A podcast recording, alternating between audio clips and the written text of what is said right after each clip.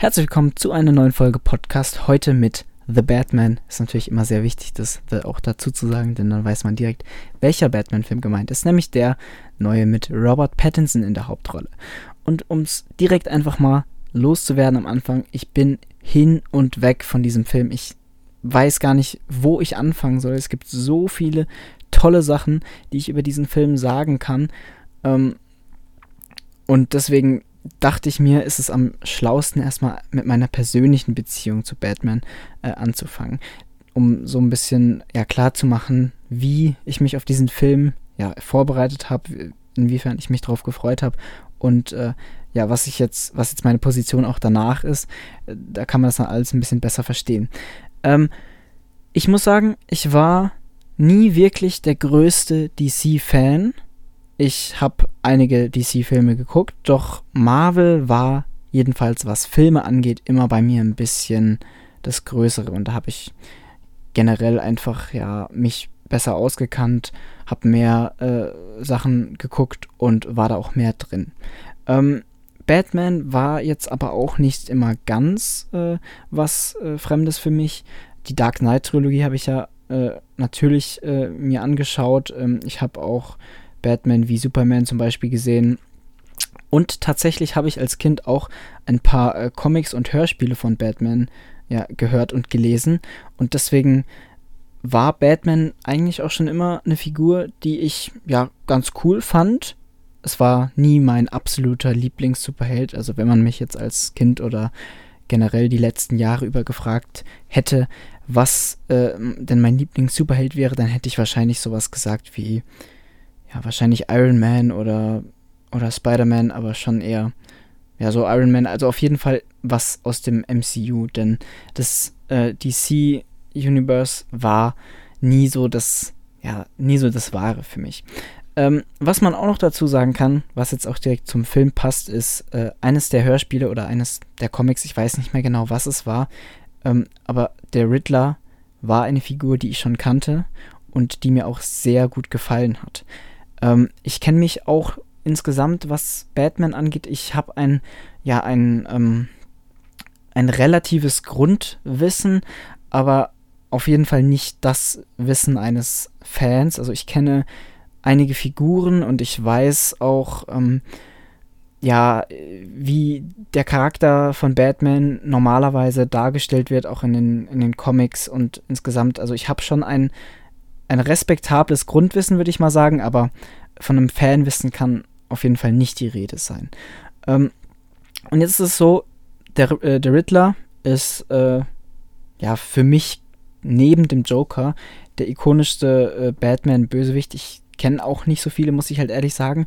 Aber, ähm, also klar, der Joker und der Batman, so, das ist halt, ja, das ist das, ähm, ja, Held Bösewicht-Verhältnis von äh, in, in, diesem Superheldenbereich da ja niemand würde ich jetzt sagen, dass, dass das Verhältnis zwischen was weiß ich Tony Stark und und Thanos so ikonisch ist wie, wie das von, von Batman und Joker. Es gibt unzählige Geschichten, äh, ja, in denen ähm, ja, der Kampf zwischen den beiden beschrieben ist. Ähm, aber der Riddler war immer jemand, der ich, also ich mochte ihn ich habe äh, eben, wie gesagt, als Kind irgendeine Geschichte oder auch mehrere Geschichten mit ihm äh, gelesen oder gehört. Ich kann es jetzt nicht mehr genau sagen. Und als ich dann eben gehört habe, der Riddler soll der Antagonist für diesen Batman-Film sein, da war ich dann schon auch erstmal sehr hellhörig. Ja, das hat mich schon sehr gecatcht, aber das ist ja auch erst später rausgekommen. Mit spätestens mit dem Trailer hat man das dann auch äh, ja mitbekommen, wer hier der Antagonist ist. Was natürlich schon viel länger ja, bekannt war, war, dass äh, Batman von Robert Pattinson gespielt wird. Und ich würde lügen, wenn ich sagen würde, dass ich nicht im ersten Moment mir gedacht hätte, so, okay, Robert Pattinson ist 35 Jahre alt und sieht eher aus wie 25. Ähm, wie passt das mit dem ikonischen Charakter Bruce Wayne zusammen? Wenn wir uns an die letzten Batmans äh, erinnern, zum Beispiel Christian Bale, wenn man den einfach mal vergleicht mit Robert Pattinson, dann wird doch schnell klar, mh, hm, das ist jetzt so nicht das, das Gewöhnliche und nicht das, was man erwartet hätte für einen Batman. Aber Robert Pattinson war schon immer ein Schauspieler, den ich sehr gemocht habe. Und spätestens seit Tenet, da hatte ich dann doch sehr Bock auf äh, ja, The Batman mit ihm. Und ich muss ehrlich sagen, um jetzt dann hier mal den Schritt zu machen von, äh, ja, wie es vor dem Film für mich war, zum Film selbst, äh, meiner Meinung nach, wow. Also wirklich.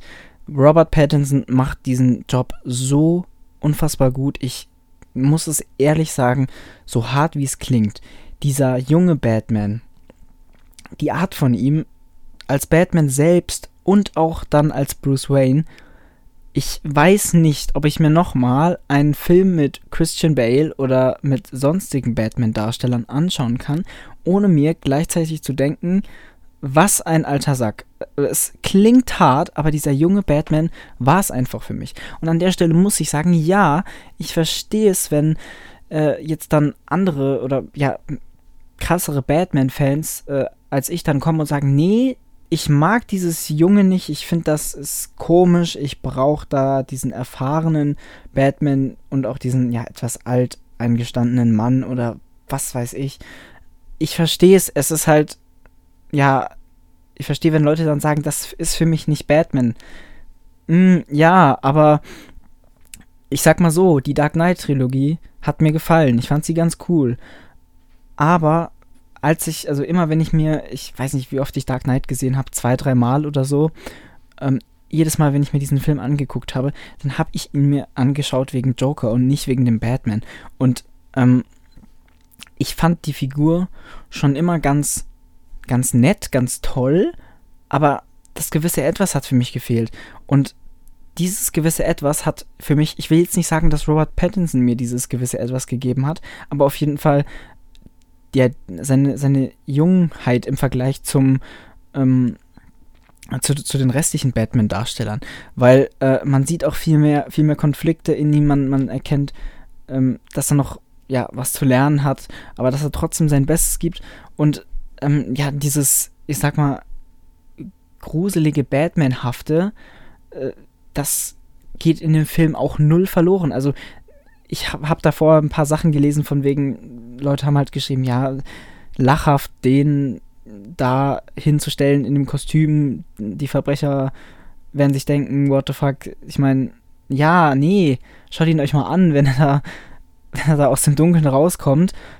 Ähm, huh, also ja, es ist einfach für mich so eine Sache, das hat für mich das gewisse Etwas gegeben. Also, ich denke, es ist der Mix aus Robert Pattinson und seiner, äh, ja, seinem noch etwas jüngeren, jüngeren Alter im Vergleich zu, zu anderen Batman-Darstellern. Das war sehr wichtig. Äh, deswegen gefällt mir diese, ich weiß jetzt nicht, Neuinterpretation. Wie gesagt, ich kenne mich auch nicht mit den Comics aus und ich weiß auch nicht, ob es schon Comics darüber gibt äh, oder ob es insgesamt irgendwelche ja, Stories gibt, wo Batman noch in diesem Alter ja dort ist. Aber wow, das war wirklich sehr, sehr cool. Ähm, auch beim Riddler ist es ja so, dieses Kostüm, was er da hat, ist nicht sehr, ja, nicht das, wo, wie, wie man ihn so kennt. Ähm, und ich muss auch ehrlich sagen, auch hier muss ich mir einfach eingestehen, im ersten Moment dachte ich mir so, hm, das ist jetzt aber nicht der Riddler, den ich kenne, weil ähm, der Riddler, den man kennt, ein Mann mit so einem äh, weirden Anzug, auf dem ganz viele Fragezeichen drauf sind. Ähm, ich muss mal sagen, gut, dass ich dann nicht an dem Film mitgearbeitet habe und äh, ja da gesagt hätte, hm, was ist das jetzt? Warum, äh, warum ähm, macht ihr da keinen Anzug? im ersten Moment dachte ich mir bei dem Kostüm, das er dann eigentlich im Film anhat, hm, hm, das sieht schon ein bisschen komisch aus, aber auf Bildern sieht das Kostüm komisch aus. Im Film, äh, ich hab, also da kriegt man schon teilweise echt Angst. Und ähm, um jetzt direkt mal äh, gleich auf den Antagonisten, auf den Riddler in dem Film zu sprechen zu kommen. Ich bin sehr vorsichtig, was äh, Joker-Vergleiche angeht weil der Riddler ist auf jeden Fall nicht dieselbe Person wie der Joker, ganz klar nicht. Aber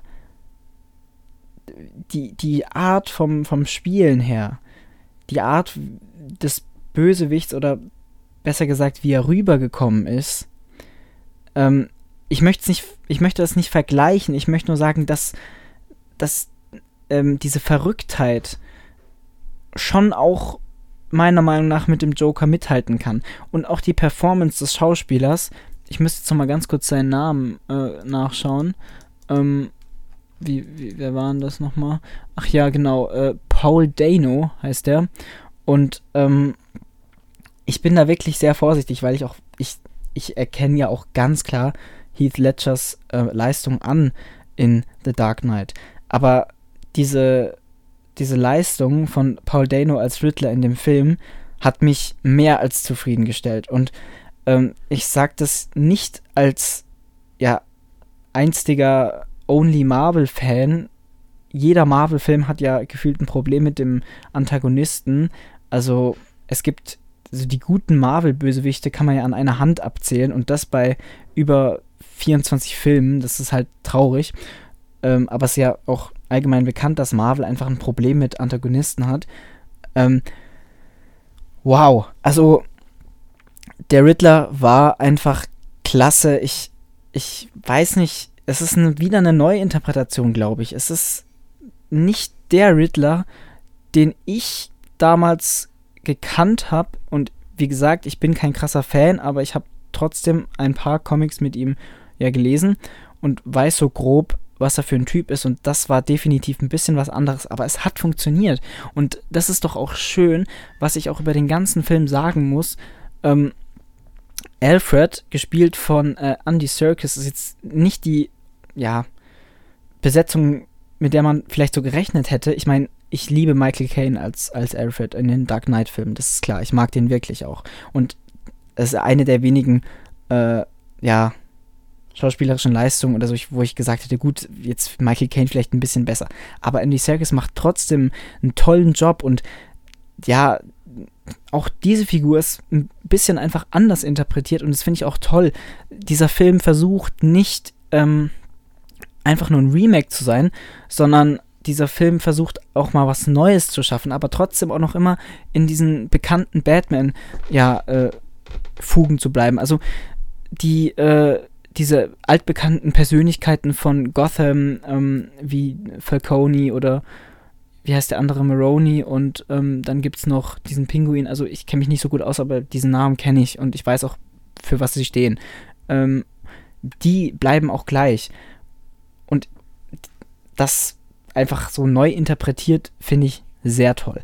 Ähm, auch insgesamt die ganzen restlichen Kostüme, das Auftreten jetzt auch gerade von diesen Mafia-Bossen, äh, dieser äh, Caminane Falcone oder wie der heißt, äh, ich kann Carmen Falcone, dieser Vorname, keine Ahnung, äh, im Film, Alter, uh, also wie der da auftritt, so ähm, phasenweise hat es mich ein kleines bisschen so an GTA erinnert, so einfach nur das Auftreten von den, von den Personen.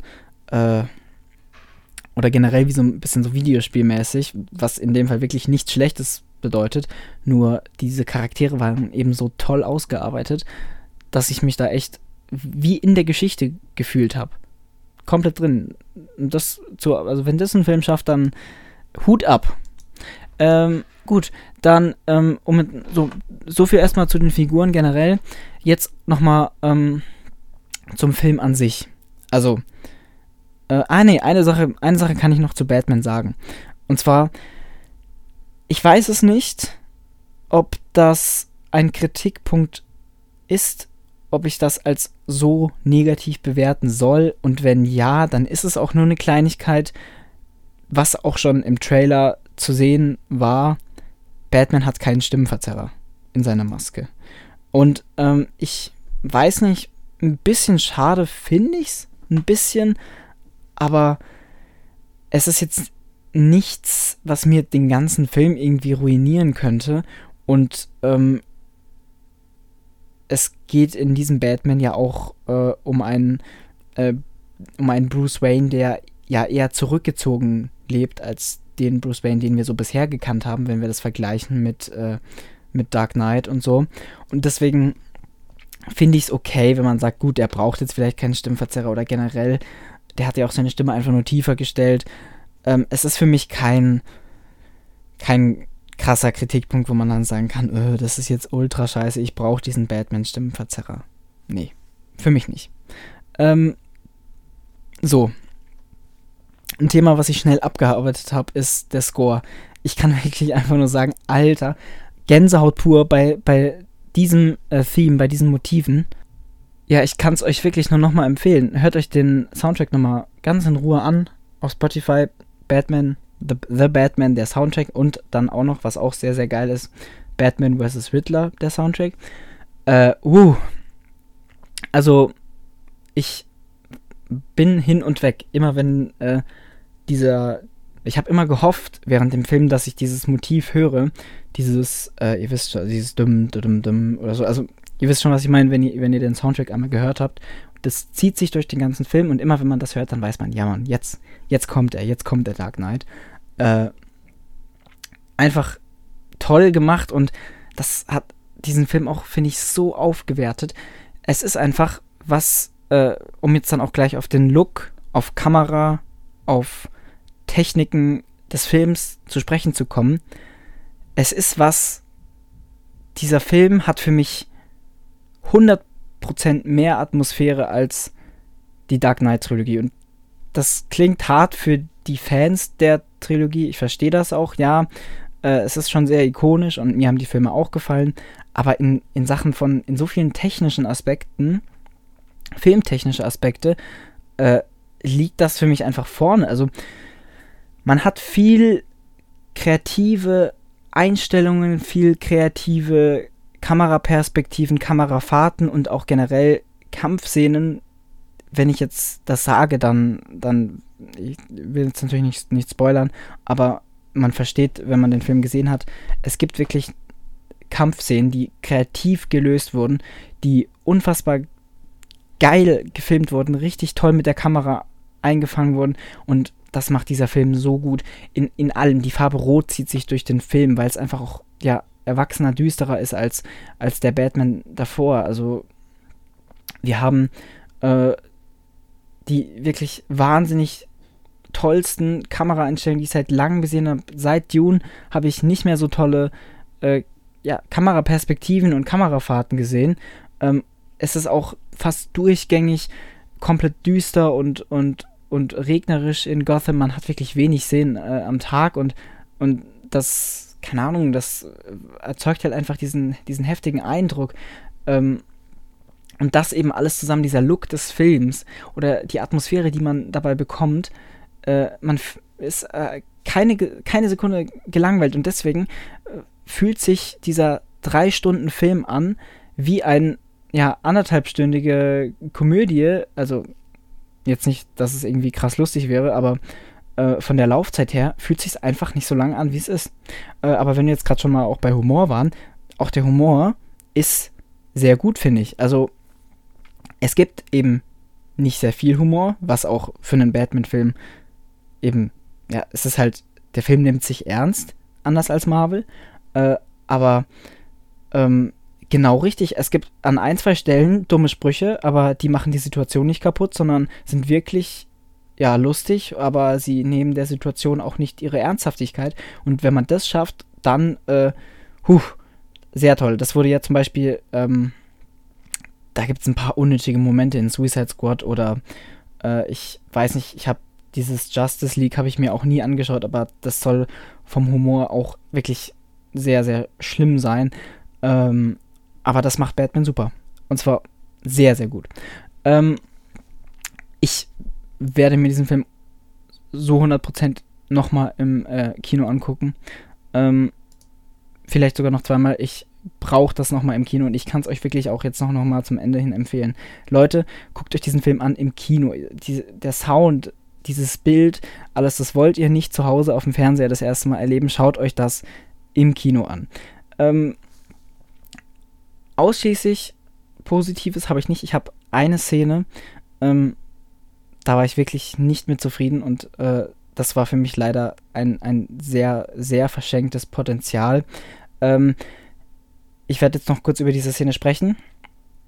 Es ist kein richtiger Spoiler, aber ich sage halt dass etwas passiert. Das heißt, wenn ihr äh, nicht gespoilert werden wollt, dann schaltet hier einfach ab.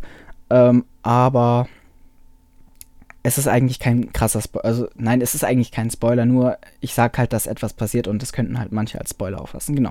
Deswegen hier abschalten. Äh, falls ihr jetzt hier abschaltet, wir sehen uns beim nächsten Mal wieder. Ciao. Äh, und schreibt mir, wenn ihr Batman gesehen habt. Genau. Ähm, so. 3, 2, 1. Jetzt wird gespoilert. Äh, eine Verfolgungsjagd. Die eine Verfolgungsjagd, die man hat in The Batman, ist meiner Meinung nach leider die schwärzeste Stunde des Films. Und das könnte man sogar wörtlich nehmen. Man erkennt absolut nichts. Und ich finde, das war. Mh. Hm. Ich habe dem Film trotzdem bei Letterboxd die 5 Sterne gegeben, weil ich so überzeugt war. Und ähm, ich weiß nicht, ob das so fair war, aber ja, also diese Verfolgungsjagd-Szene, leider verschenktes Potenzial. Ich hätte so gerne noch eine gute geile Verfolgungsjagd gehabt. Also als die, die, diese Szene hat sich ja richtig angekündigt, man hat richtig erfahren, äh, ja, jetzt, jetzt geht's ab. Aber dann einfach nur ein dummes Kameragewackel oder diese, also nicht gar nicht mal so krasses Gewackel, würde ich sagen, aber man erkennt einfach nicht, was abgeht. Es liegt natürlich auch an den Wetterbedingungen, aber man, man sieht wirklich nicht, wo wer gerade wie ist. Und das ist für mich leider absolut verschenktes Potenzial. Das hätte den Film nochmal hm, naja, wie gesagt, es macht es auch nicht so schlimm. Also, es ist ja nicht viel, es sind zwei Minuten gewesen vielleicht. Und ähm, das Ende der Verfolgungsjagd ist dann ja auch schon wieder sehr episch. Aber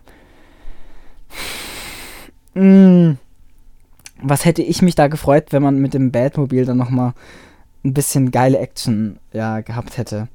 Ähm, ja, schade. Aber wie gesagt, so schlimm fand ich es jetzt dann auch nicht. Das hat den Film jetzt auch nicht irgendwie kaputt gemacht oder so.